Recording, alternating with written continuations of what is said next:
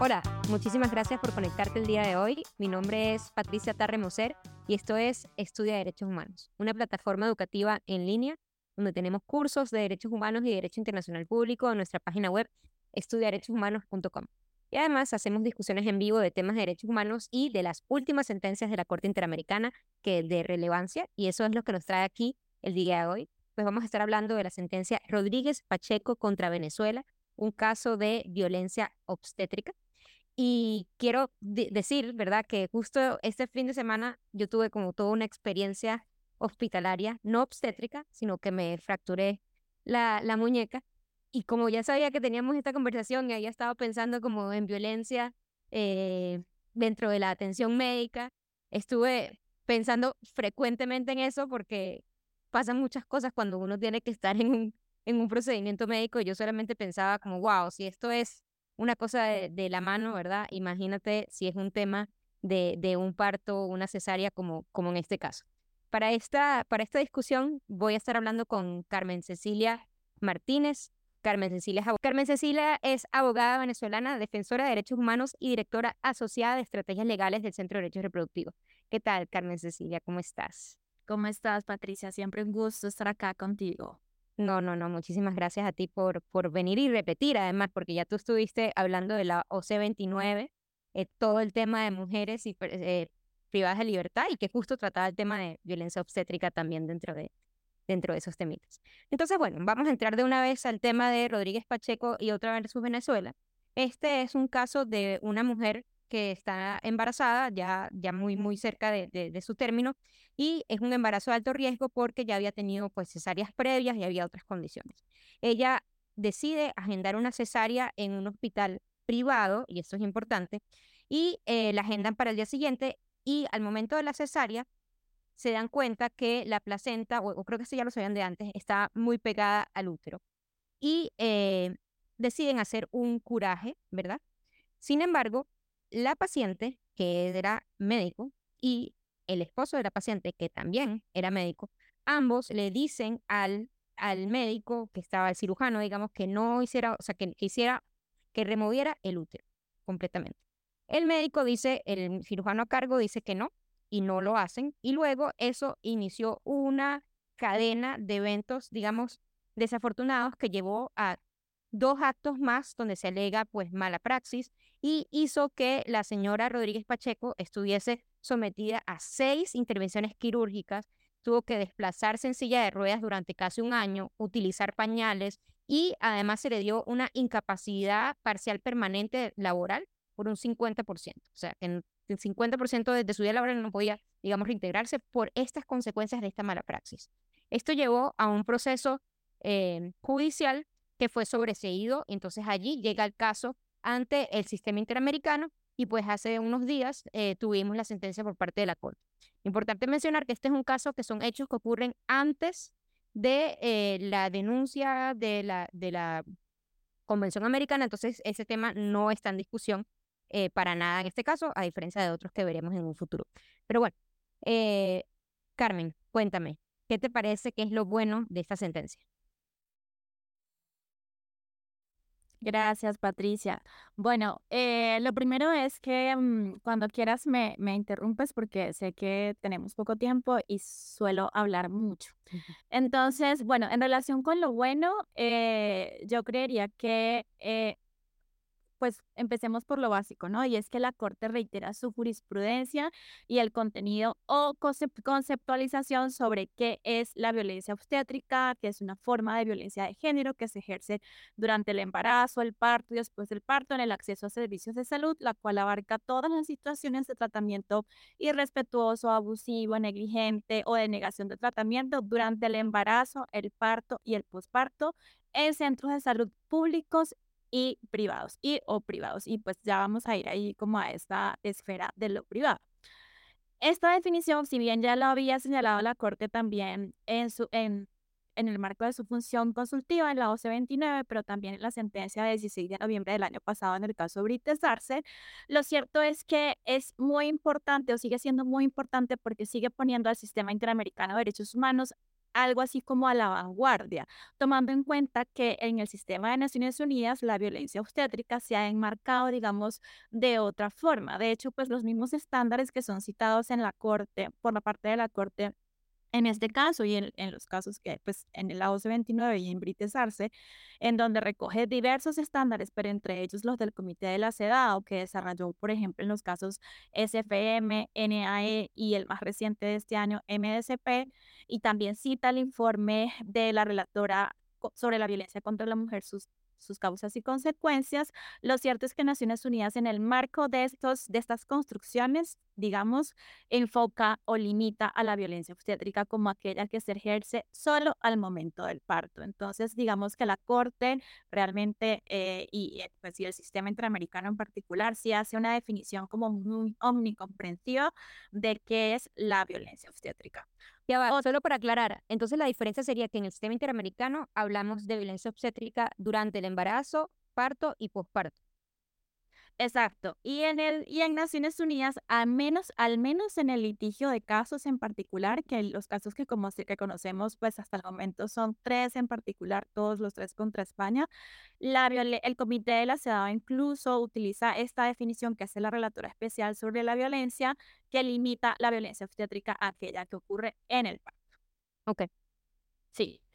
Eh, lo otro que considero que también es bueno, bueno, uno, es que reitera y reitera que el derecho a la salud sexual y reproductiva es parte del derecho a la salud, que a veces no nos queda tan claro, y que las personas tenemos derecho a acceder a este derecho libre de violencia. Entonces, bajo esta sombrilla, digamos, el, el análisis del caso le permite a la Corte identificar dos cuestiones en particular. Eh, lo primero, que los estados tienen la obligación de establecer mecanismos de denuncia que reconozcan esta forma de violencia. Esto ya lo había adelantado en la OCE 29 y que sobre los estados recae el deber de regular y fiscalizar toda asistencia de salud prestada a, a las personas ya sea esta pública o privada o a nivel público o privado, incluyendo, por supuesto, el embarazo, el parto y el posparto, ¿no? Y así la Corte se refiere, digamos, al acceso a la justicia en casos de violencia obstétrica que incluya aquella que es ejercida por terceros y destaca, destaca, digamos, algunas cosas interesantes. Por ejemplo, que ante una denuncia de violencia obstétrica corresponde una investigación que se realice con tal debida diligencia que se establezca que se ejerció violencia contra la persona embarazada se ejerció violencia de género contra una persona embarazada.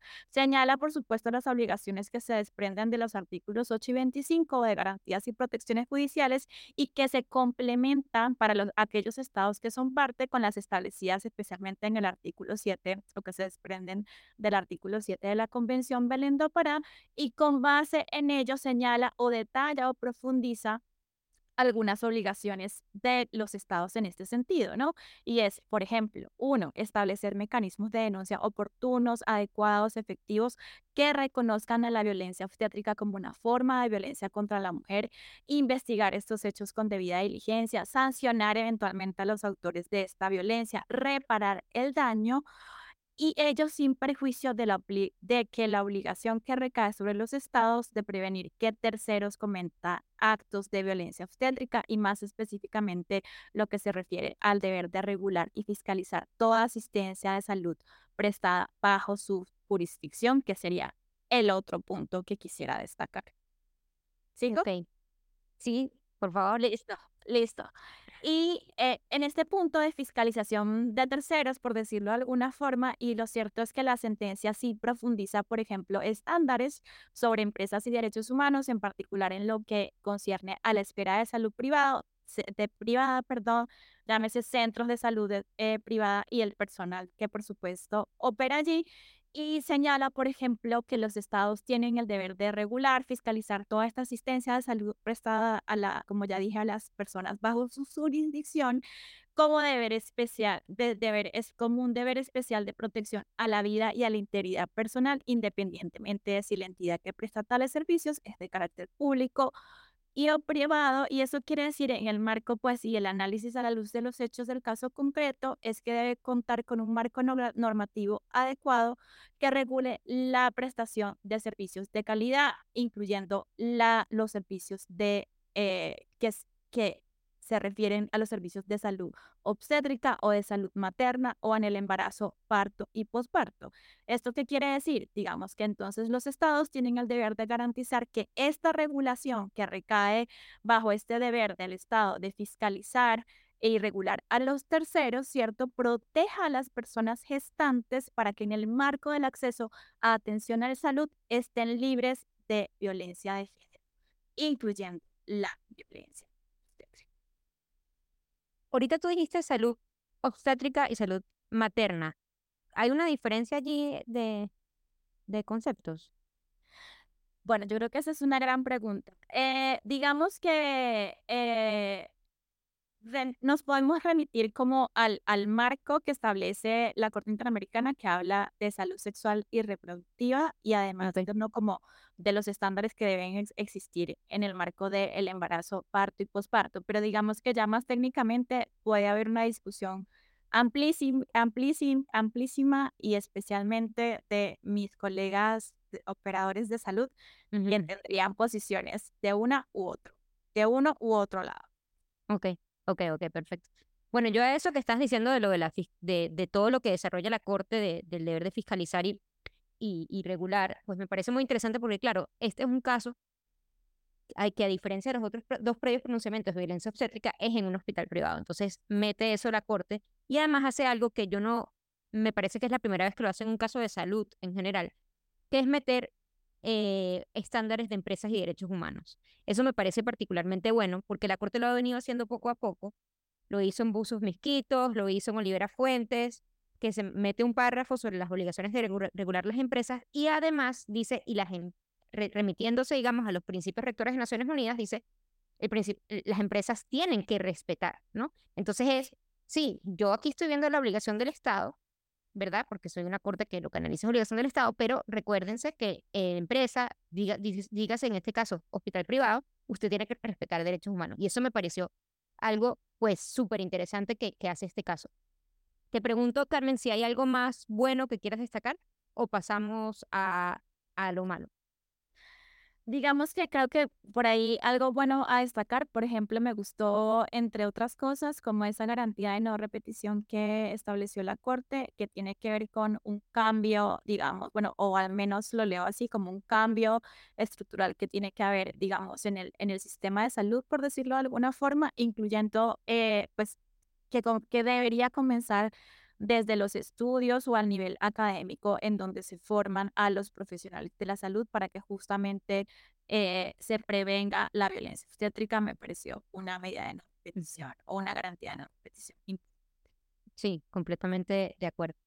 Cuéntame qué te pareció malo de la sentencia, o sea, esas, esas oportunidades perdidas o...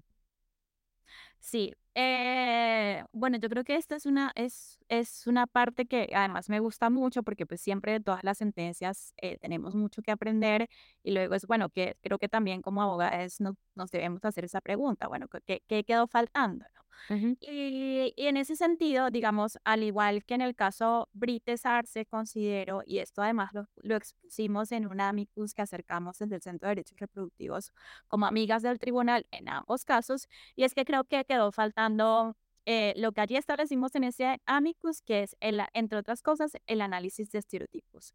Y es que, mm. por ejemplo, la Corte, por un lado, denota y señala ¿no? que la investigación deficiente de un alegado acto de violencia obstétrica tiene un impacto desproporcionado en las mujeres, que esto propicia un ambiente de impunidad y envía un, envía un mensaje según el cual ese tipo de violencia contra las mujeres puede ser tolerada y aceptada como parte del diario a vivir, vivir perdón, y eso, y eso favorece la aceptación social del fenómeno de la violencia obstétrica, que pues, me parece como muy chévere como esta, digamos, narrativa que trae la Corte. Luego también hay un párrafo como muy grande que establece que el tribunal recuerda que los estereotipos de género se refieren a una preconcepción de atributos conductas, características poseídas o papeles que son o deberían ser ejecutados por hombres, ¿no? Estos roles de, de pues, los estereotipos que se aplican con eso, con base en los supuestos roles que deberíamos tener hombres y mujeres en la sociedad, pero sin embargo no hace un análisis de los estereotipos en el caso concreto. Y es que como eh, tú bien decías, digamos, la señora Balbina Rodríguez Pacheco, solicitó que se le hiciera una histerectomía al cirujano, a lo cual este se lo negó. Eh, ella insistió, y esto es algo que además como un relato que la corte recoge en diversas partes de la sentencia, y ella insistió diciendo además que prefería estar viva y sin útero por la alta mortalidad que esta complicación presentaba, a lo cual el cirujano se niega nuevamente, diciendo que no era el, momento indicado para hacerlo, etc.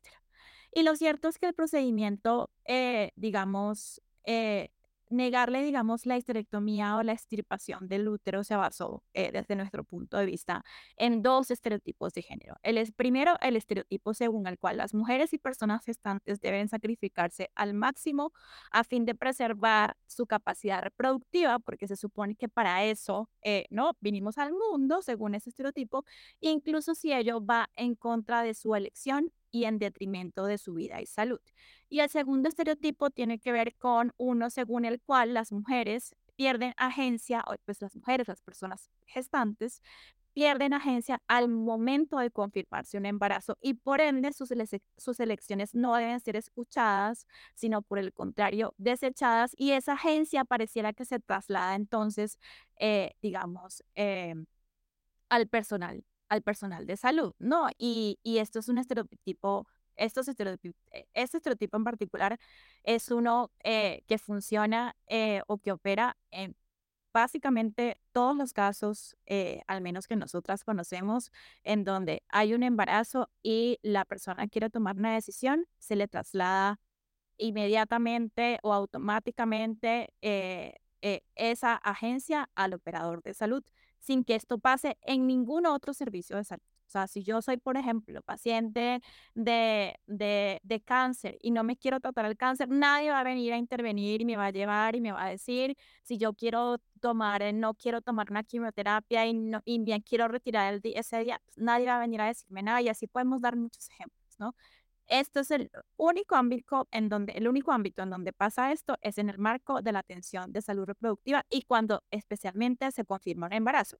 Podemos ver que en Britesar se pasó otra cosa, ¿no? Cuando a ella se le confirma una muerte fetal, inmediatamente se desprioriza su atención, ¿no? Y ahí es donde opera, eh, por supuesto, el, el estereotipo que, que solo solo contamos, digamos, para proteger ese embarazo y la reproducción en sí. Entonces, bueno, para, como para sintetizar, creo que le faltó a la Corte un análisis profundo de estereotipos en el caso, creo que estaban allí evidentes, lo trata de hacerlo, eh, creo que eh, logra incorporar el mensaje, pero pues no hace un análisis en el caso concreto.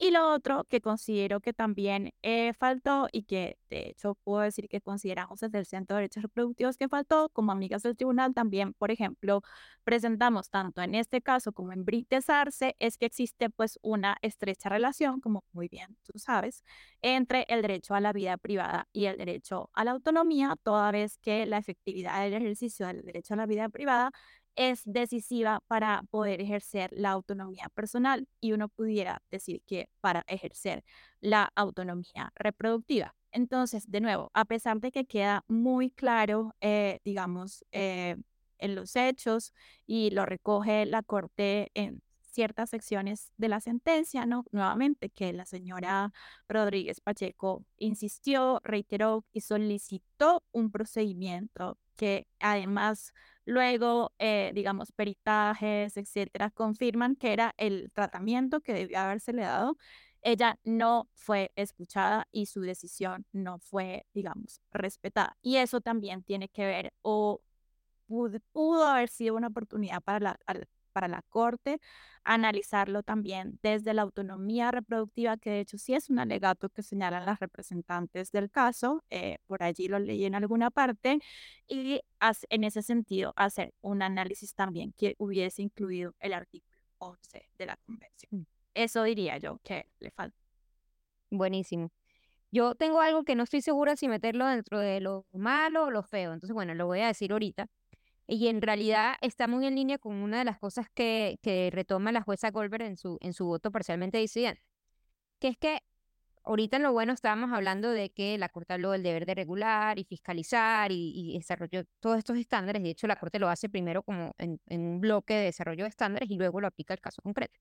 Pero justo esta parte de eh, este análisis de, de cómo analizo, cómo debe analizar la Corte la responsabilidad internacional cuando es un hecho cometido por una empresa, le falta. Y es algo que no, que no solo pasa en este caso, es algo que, que es común, eh, siento yo, en, en, en los casos de, de, terceros y, y en los casos de salud, como que la Corte hace esto de que analiza el acceso a la justicia digamos, hace un macrocapítulo de acceso a la justicia y luego declara la violación del 8 y 25 en relación con el 5, o sea, integridad personal, y aquí 7 de Belén para Pero aquí no vemos un análisis de cuál es la legislación que existía, si es que había una fiscalización, y eso es algo que retoma la jueza Goldberg en su voto, entre, otros, entre otras cosas, y, a mí me parece que, que, es un punto importante, digamos, que, que si es un tercero, por supuesto que el Estado tiene una obligación, pero entonces la Corte debería tener la, el cuidado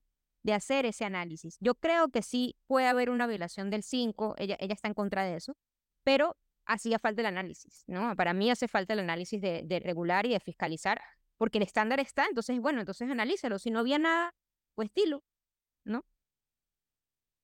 De acuerdo, 100%, 100%.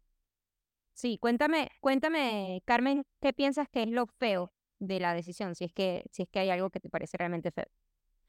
Pues estuve pensando bastante en eso y creo que lo, lo feo, pero no, no de la, bueno, de la, de la decisión, pero como en general, como de los estándares que hoy tenemos, en, eh, eh, por supuesto, ubicándonos en el caso concreto, ¿cierto? En relación con eh, que aún no tenemos un estándar en el sistema interamericano de derechos humanos que hable de la autonomía del derecho a la vida privada, a la elección, a la decisión de las personas gestantes en, en el marco, digamos, de sus procesos reproductivos, embarazo, trabajo de parto, parto y postparto.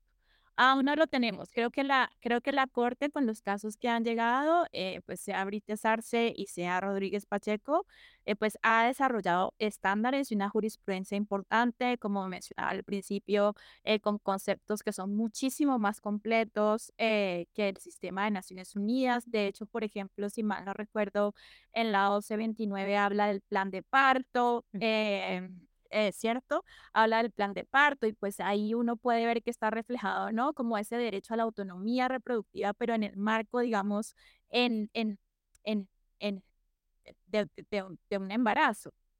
Pero todavía no tenemos un estándar claro al respecto. Yo creo que hay casos que se vienen pronto a la Corte Interamericana que van a reforzar, digamos, eh, o a lograr, ojalá, que pues que se consagre como ese estándar más eh, más claro, que se cristalice alrededor de la autonomía de la persona gestante para decidir alrededor de sus procesos naturales y reproductivos en el proceso del embarazo, el trabajo del parto, el parto y el posparto. Y uno de ellos, de, eso, de hecho, es el caso de doña Eulogia y su hijo Sergio contra Perú, que es un caso que se encuentra en fondo en la Comisión Interamericana de Derechos Humanos. Es una mujer eh, campesina, hablante, que justo enfrentó, entre otras violaciones a sus derechos humanos, hechos de violencia obstétrica, porque fue obligada, digamos, a trasladarse a un centro de salud cuando ella quería tener su sexto parto en su casa, como lo había tenido siempre. Además, fue obligada a parir en posición de litotomía, es decir, en posición horizontal, cuando ella siempre había tenido eh, sus partos conforme a sus costumbres y en posición vertical y como producto de un forcejeo violento, el recién nacido cae de una altura de aproximadamente 80 centímetros, impacta su cráneo contra el suelo y eso además trae a su hijo Sergio una serie de afectaciones a su salud integral que luego termina causándole la muerte. Entonces es un caso terrible que litigamos de hecho con Pronsex, una organización peruana y que es litigado. Y que es un caso que está esperando informe de fondo. De sí. Ok, perfecto. Wow, sí que, qué fuerte Qué fuerte ese caso. Este, Carmen, muchísimas gracias por esta conversación. Estuvo intensa y, nos logramos meter dentro de los 30 minutos. Exacto. Muchísimas gracias de nuevo por, por siempre ser tan, colaborativa con Estudia Derechos Humanos y pues espero poderte tener en un futuro, en futuras pues conversaciones y cualquier cosa que quieras decir, por favor, te doy, te doy la palabra para que cierres. No, al contrario, agradecerte a ti por siempre el espacio, interesarte también en, en todos estos temas. Y nada, se- es un placer colaborar contigo desde el centro también y esperamos seguir colaborando. Claro. Muchísimas gracias a ti también por escuchar. Te cuento que este jueves tenemos otra conversación de otro tema no, importante, diferente, que es toda la disputa que hay actualmente entre la deliberación de Fujimori y lo que ha pasado en la Corte Interamericana. Va a ser a la misma hora, 4 p.m. de Ciudad de México, que eso es 5 de Lima o Bogotá. Entonces nos vemos en, ese, en esa ocasión de este mismo jueves y muchísimas gracias de nuevo por conectarte y, y gracias a ti también, Carmen.